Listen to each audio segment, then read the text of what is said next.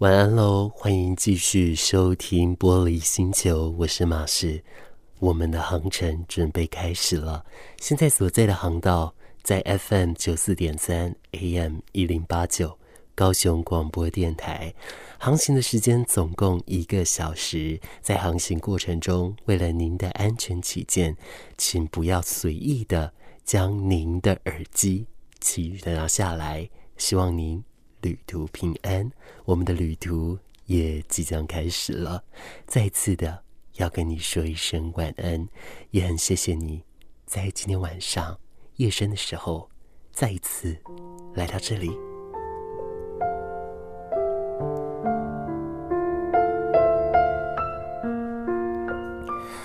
其实听到我的声音，或许代表着你的一周刚结束。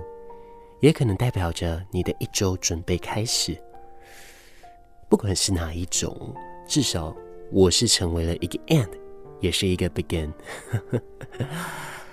希望呢，在呃你的生活当中，我都可以起到一个安抚你心情的作用。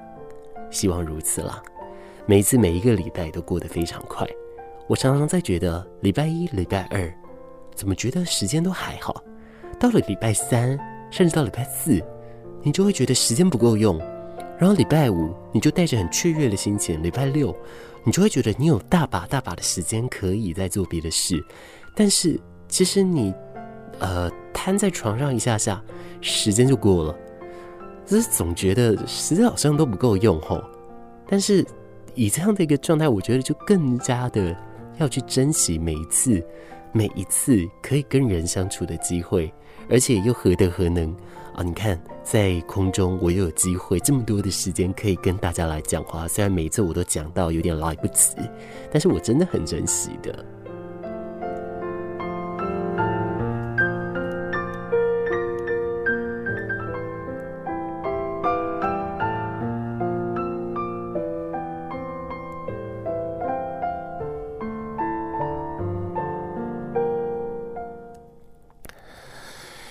在今天的节目哦，呃，我们通常都会去放大一些跟情绪感受相关的事情。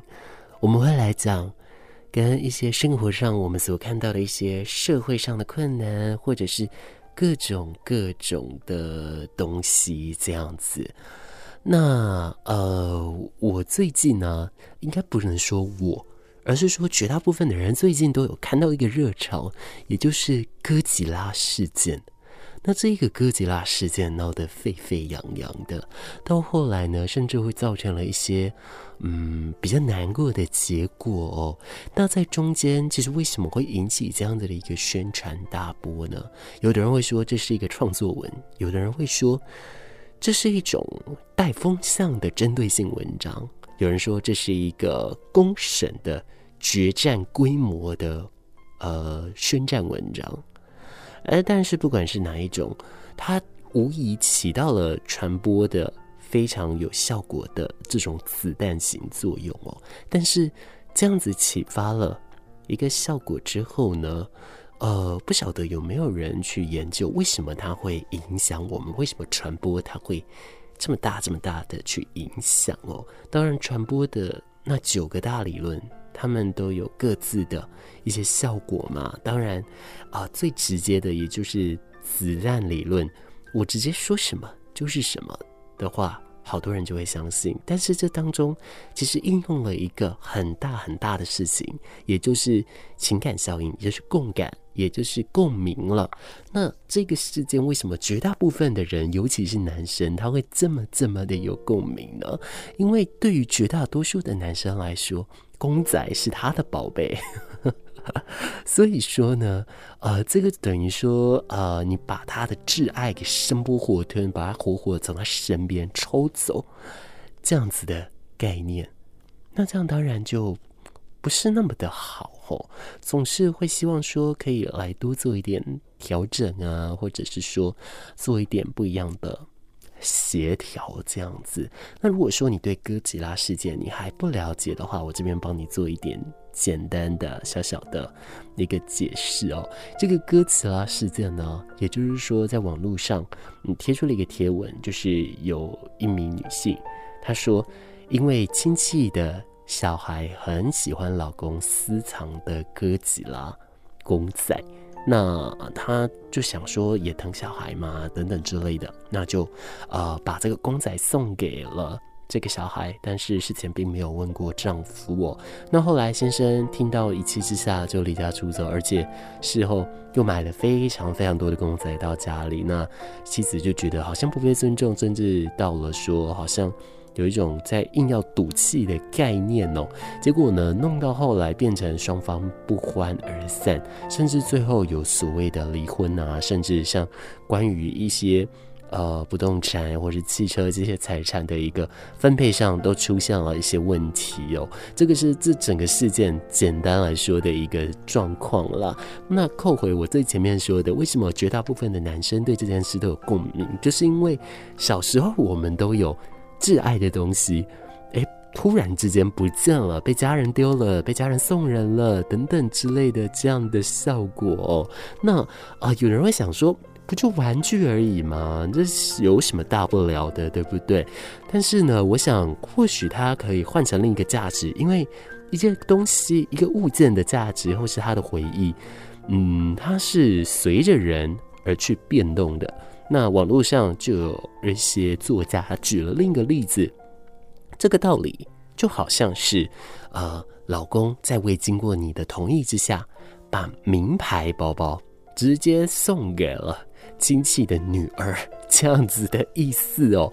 那你说，如果遇到这一种的话，会生气吗？呃，其实是我不会耶，因为。我会觉得说送不是问题，但是你要先问过我。那呃，问过我，我如果不同意，我也会协助一起想办法，就想说，诶，那是不是找一些不一样的东西给他呢？或者是说再找一个适合他年龄区段的礼物呢？嗯，我的自己的处理方式会是这样子。那呃，透过这样这两个例子，我们就会知道说，共鸣这件事对于一个人，对于我们对故事性的影响来说是非常非常大的。那在今天的节目里面，我其实想要放大我们的共鸣的感受，我想要跟大家来好好的聊一聊什么是共鸣。共鸣它会有什么样的影响？这一种情感的移情作用又会造成什么样的一种效果？其实，在近期来说，有一个国外的研究，它针对了美国、英国还有中国的人，他们让他们去回忆他们对于一些物件的记忆，然后呢，很多人呢、他们会连接到过往在。啊、新冠疫情肆虐到他们生活之前的回忆，那他们发现了回忆起这些事，然后又是怀旧的人，他们的幸福指数其实是高的。所以这些共感，这些怀旧的感受，无疑的就是代表说，这让我们记忆起一些。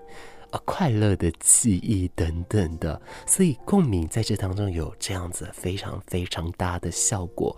所以在今天的节目里面，我想要花时间跟你来聊所谓的共鸣。而共鸣呢，我们讲了之后，我们还会再去聊说，呃，关于共鸣的一些应用，它会出现在很多地方。比方说，我们很常听到的所谓的共感。共感就会很常会放在像咨商系统啊，或者是犯罪系统啊等等的一些精神衡鉴等等的各种相关的一种做法哦。所以在透过这一方面的一个了解，我们也要去了解说，诶，它就运用在了哪里？而它的运用这些地方，其实也会帮助大家，就是说会去拉拔出来说，嗯，其实有一些步骤，有一些笔记可以提供给你，让你不要过度的。去盲从于共鸣的这样的感受哦，那为什么我会这样说呢？因为过度的共鸣感受对于你自己是有伤害的。这话又怎么说？请你想想看，你在心情不好的时候，你会去听快歌还是慢歌呢？你在很难过很难过的时候，你会想要有人陪你一起哭，还是有人搞笑给你看呢？当然。每一个答案因个体的差异都不一样，但绝大多数的人都会选择跟当下情绪相同的一个频率。比方说，我很悲伤，我很难过，我就会想要听比较安静的音乐。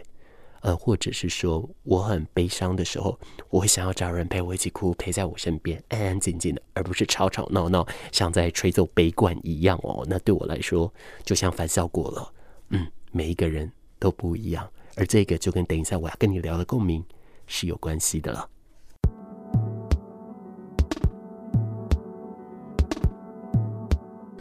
而自然共鸣这件事情，只能用感受的，眼睛也看不到。我常常觉得这一些用感受的事情真的很美，但它们越美，当然也就越看不见。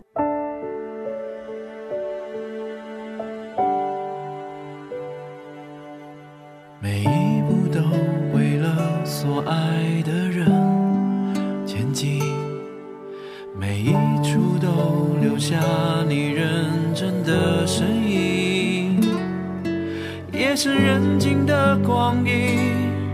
听听高雄的声音，FM 九四三陪伴你。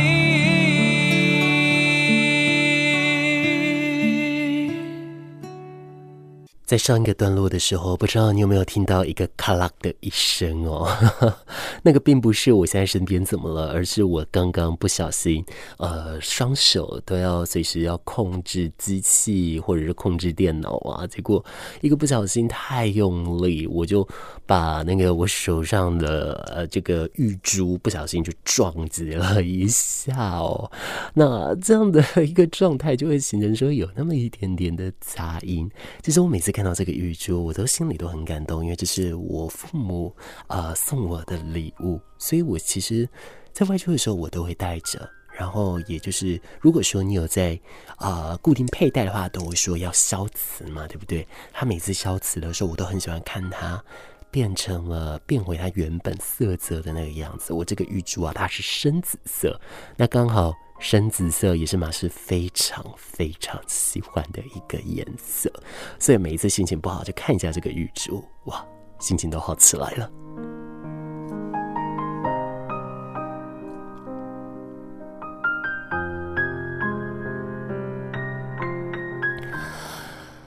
夜已经深喽，谢谢你持续的在高雄广播电台 FM 九四点三 AM 一零八九的航道上。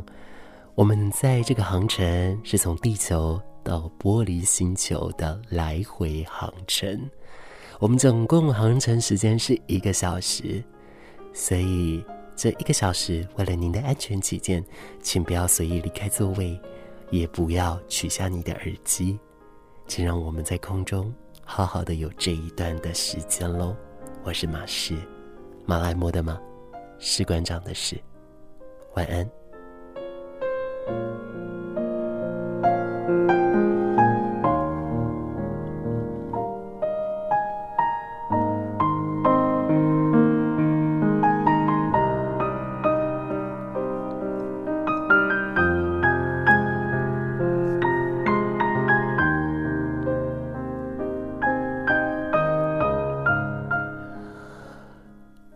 在这一次的航道当中，为大家准备的节目与故事，就是关于共鸣这件事。在心理学当中，这件事情叫做情绪共鸣。情绪共鸣是一种什么样的情绪啊？人在悲伤的时候，需要的或许就不是快乐的力量，或许是一种悲伤的共鸣。记不记得我前面讲的例子？你在悲伤的时候，你会渴望在情感上。拥有共鸣。我们在悲伤的时候，我们会想要在书中、电影中、歌曲中，或者是说在共同的角色，或是在生活旁边的朋友当中，去找到同等的质量。我们会希望这当中的悲伤跟我们存在，我们会因此觉得有了同伴，有人能够体谅我们的心境，心里也就会舒服了一些。那就好像呢，哎，有人如果说，假设说，呃，失恋了的话，那呃，他身边的朋友跑过来说，哇，你这样也 OK 啦，我的伴侣每天都黏着我。听到这个，你会不会想搭下去呢？我自己会，我自己会觉得说，你是在跟我炫耀吗？这样子让我好生羡慕啊！但是呢，多数人这个时候其实就会哭得更厉害，或者是慢慢的就会加入这个互助群组。那在这一些呢，呃，也就是基础的这种情感共鸣的状态了。那在这样子的情感共鸣来说呢，在艺术领域就很常很常来使用共鸣喽。歌曲、电影、书籍、绘画，甚至你在看的那九大艺术，统统都是如此的。我们以呃阅读来说好了，呃，有一个不一样的审美经验，或者说你应该会有一个状态，在阅读一个作品的时候，你到了一种呃一定的情节。你会自然的怦然心动，然后会呃刷然的就泪河流雨下这样子，呃，然后呢，当你欣赏到啊、一部电影的时候，你会感觉到非常非常的触动，你会觉得这跟自己实在是非常非常像。这个其实就是情绪共鸣的作用了。情绪共鸣呢，在科学上啊，它指的是呃原本要说就是要说共鸣这件事。它是物理学中的一种技术概念，是指一个发音体受到另一个频率相同的发音体振动，而出现了一个一起振动并发出音声，还有一些残响的现象哦。而在心理学的研究呢，他把这样的概念移植到对心理体验的描述之中，是指人与自己一致的思想情绪与其他从外来的接触刺激下影响而产生的情况一致哦。那倾向于同构的心理活动和精神现象，那在艺术与文化领域当中的，共鸣呢更是被广泛的来运用哦。尤其艺术形象，就是说它的符号学，至于欣赏者的感性。并且来建构出完全不一样的一些心理体验。其实这样听起来好学术，但是这些事情离我们一点都不远。比方说，我们生活要调节情绪，我们会听很慢的情歌，我们会听很慢很慢抒发感情的音乐。那如果说我们在很狂躁、我们兴奋的时候，我们就会想要听嗨歌，因为你不可能，比方说你在一些声色场所啊，你可能大部分你应该会听到 disco。舞曲或者是 remix，你比较不会去听到像是月光奏鸣曲啊，或者是说，呃，可能梦幻曲这一些比较抒情，甚至或者是像夜曲这些比较温柔、比较暖的一些音乐哦。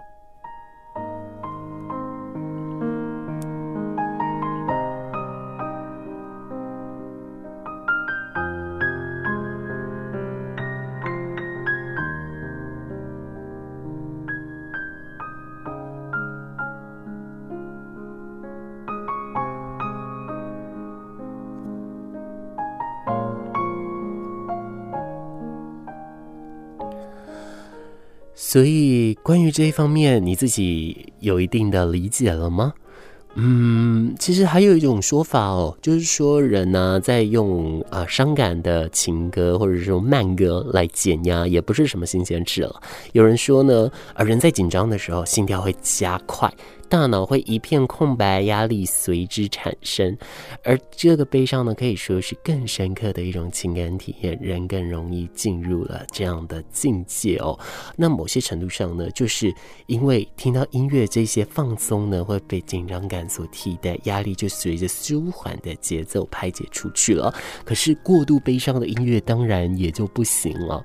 像在国外呢，有一个很著名的歌曲，比方说《黑色星期天》这一个。就不是一个那么适合拿来做疗伤的一些乐曲哦，这样子其实听久了反而对自我也是有那么一点的伤害的，所以还是提醒大家在啊、听一些情绪啊，或者说在看一些不一样的东西的时候，还是要有一定的节制的。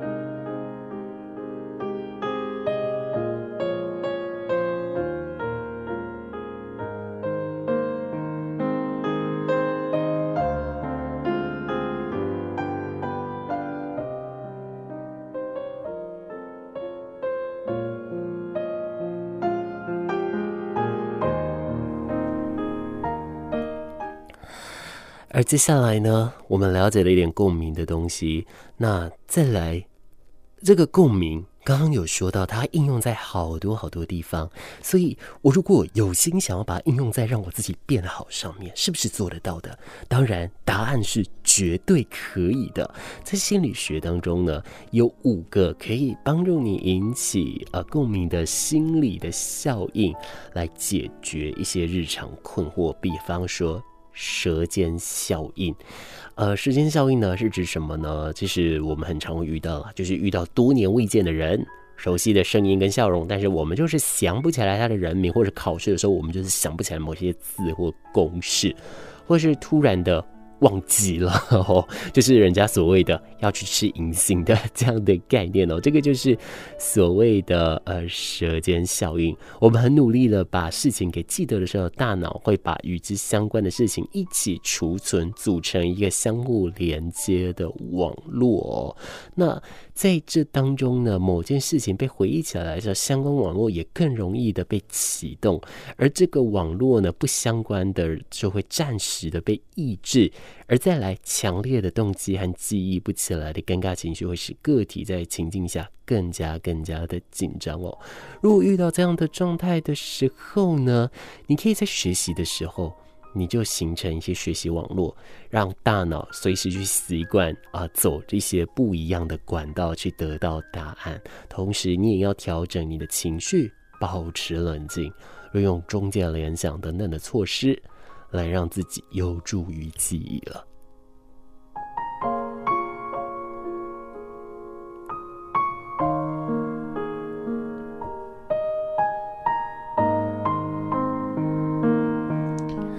第二个呢，则是接近的效应。那这个包含了观点、利益、地域、兴趣、态度、时间、空间，还有价值观了。啊、呃，这一种的话，就是他们汇集的概念。比方说，近朱者赤，近墨者黑，类似这样的意思。还有像近水楼台，物以类聚这一种相关的说法哦。那在以这样的应对呢，它是结合内在相似。的呃，是比方说兴趣、态度、价值或者人格等因素，和外在接近、时间、空间等等匹配而进行的一个良好的好感人群哦。所以了，想要产生一个好的共鸣，呃，甚至来说比较好的一个生活圈，呃，这样子的一个组建，对于自己来说是比较有帮助的。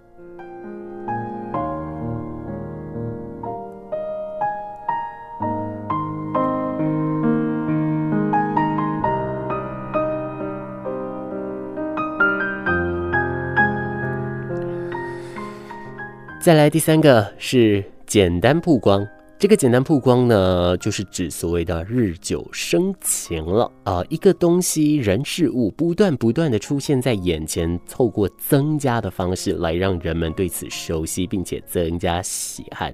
学会了利用了这样的曝光效应呢，啊、你就比较不容易的去产生轻视哦，其实会增加双方对彼此的。这种心理反馈，而进而去降低呃这个厌恶情绪，但当然也要拿捏好分寸啦。如果太多，可能就不是很好了吼，太多是会造成反效果的，所以要特别注意了。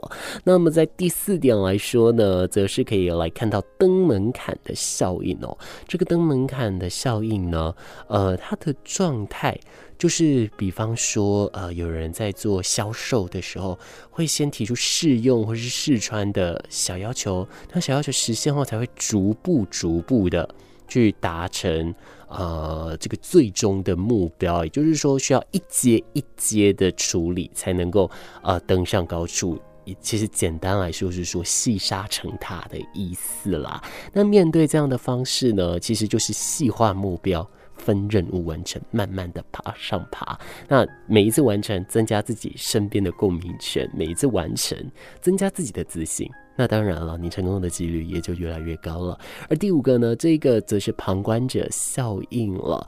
这一个旁观者效应呢，是指说，呃，在危难时刻，旁观的人越多，个人救助他人的责任则减少，所以就比较不会有人去处理了。那其实有人会说呢，这种它算是比较负面的一种共鸣效果，就是说，呃，你可能你会去，可能你会去，可能你会去，这样等等的互相揣测，结果就形成了大家都不敢去的一个共鸣圈了。那要解决这样的方式呢？其实，呃，求助的话，如果说你是当事者的话，你要求助最好就是有一个明确的求助对象，呃，不要只对着人群求助，可能呃，就是就近像直接看着某一两个人，直接的说。呃，这样子哦，就很清楚的下一个具体目标，让大家知道，哎，现在他正被发出了求救。那如果说他帮不了你，他应该也会想办法去帮助你，或者是身边的人就会协助来帮你看看了。其实这个道理就好像以前我在受 CPR 训练的时候也类似，因为以前我们。大学啊，或是高中都是要上这个健教课的嘛。那他们就是要教会你怎么使用 CPR。那他说呢，使用 CPR 的其中一个准则，也就是看到人出事的时候，你要上前去叫他，而且，嗯，你要去判断多久了，并且规划时间。你不能说帮我叫救护车，或者说帮我呃拿 AED 等等的，你要很清楚的指定，请你帮我叫救护车，请你去拿 AED，请你。当我的施救见证人，呃，类似这样子，透过指定，也就是很具体的方式，那自然的那一个环境就会形成了比较好的一个救助共鸣圈。那我觉得它就会是一个比较善良的运用方式了。所以可能吧，我们在今天的聊的过程当中，我们可能也可以得出另一种结论：共鸣圈的应用，它或许也要建立在具体化的指示上面。那当然了。有一些很暧昧不清，或者是说，呃，像刚刚我说的，越美丽越看不见的这种感受的东西，嗯，当然它也是存在，只是说要建立它存在，达成那一个呃所谓的默契的时候，我觉得在一开始还是需要有一些比较具体化的条件的。那啊，呃，做一个具体清楚的指示，我想这就是其中一个了。最美的夜晚，高雄广播电台，最动听的声音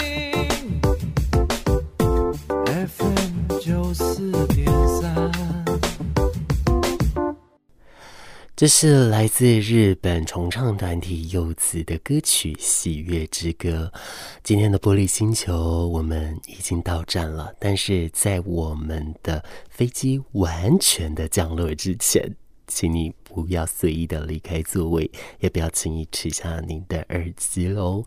而在这航道当中，谢谢你一个小时的陪伴。今天在这里很开心，跟你共感也共鸣了。这一个小时的时间，我们要下礼拜有机会再见面喽。而在这最后，请你慢慢享受夜晚的静谧。祝你晚安，祝你好梦。